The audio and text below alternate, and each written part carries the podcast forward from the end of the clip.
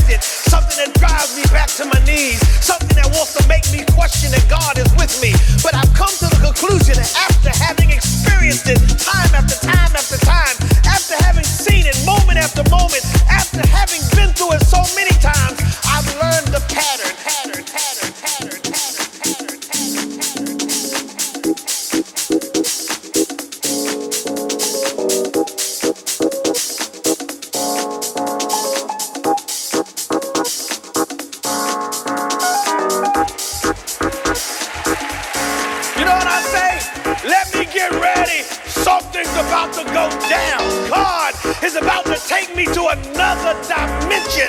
It's an indicator that something is about to drop.